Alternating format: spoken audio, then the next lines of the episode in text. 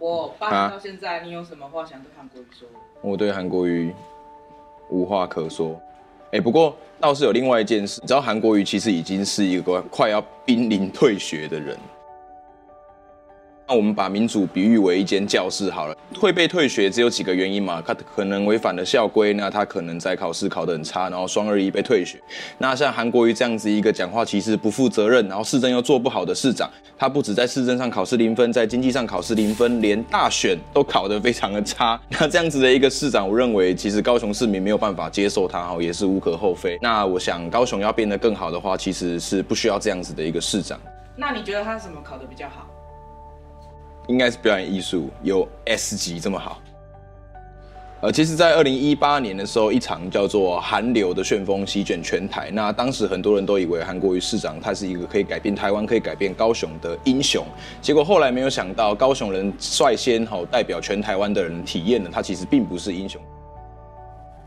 而相同的状况，在一九四五年也曾经发生过。当时台湾岛内有一群人曾经非常欢欣鼓舞的期待国民政府来到台湾，但是没有想到，在一九四七年的二二八事件当中，国民政府他们表面上看起来是要跟当时的台湾人民来做这样子的和谈，但是私底下呢，他们却是偷偷的叫更多的军队来到台湾，然后把台湾当成他们的殖民地，对台湾的人民进行了残酷的屠杀。那综合上面所提到的这些事情呢，其实我们可以统整出一个结论，就是不管是韩国瑜还是中国国民党，他其实对于台湾人都是相对的比较不友善，而且他都内建了暴力以及这个威权的性质在里面。当年的中国国民党为了稳固他们在台湾的统治基础，他们拼了命的剿匪，拼了命的反共，甚至残杀了非常多当代对于台湾的民主运动有贡献那些知识分子。先不论当时的国民党到底是真心反共还是假的反共，我们看看现在的韩国瑜，现在的国民党，他们拼了命的去舔共，甚至连韩国瑜到香港的中联办去拜会他们的主任王志民。从这些我们可以看得到说，不管是现在的国民党还是当年的国民党，从反共到亲共，其实都只是笑话一场罢了。在这么样的一个历史脉络当中，面对这样子的一个亲共的政治人物，面对中国的威胁时，我们是不是更应该来反思说，我们需要这样子的政治人物吗？我们需要这样子一个亲中的市长吗？又或者，我们更应该来思考的是，我们需要一个亲中的政党存在在台湾吗？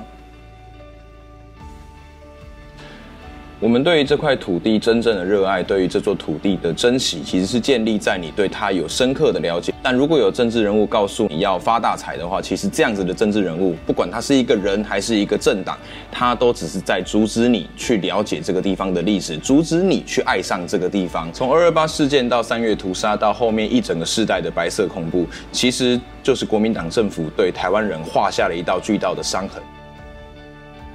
可我们正不断的有机会走向一个新而独立的国家。如果有人想要又再次的在台湾人身上再画下一道新的伤痕的话，不管是选举还是罢免，台湾人都有义务站出来，再度捍卫前人用鲜血、用生命所留下来给后代的这个珍贵的民族宝藏。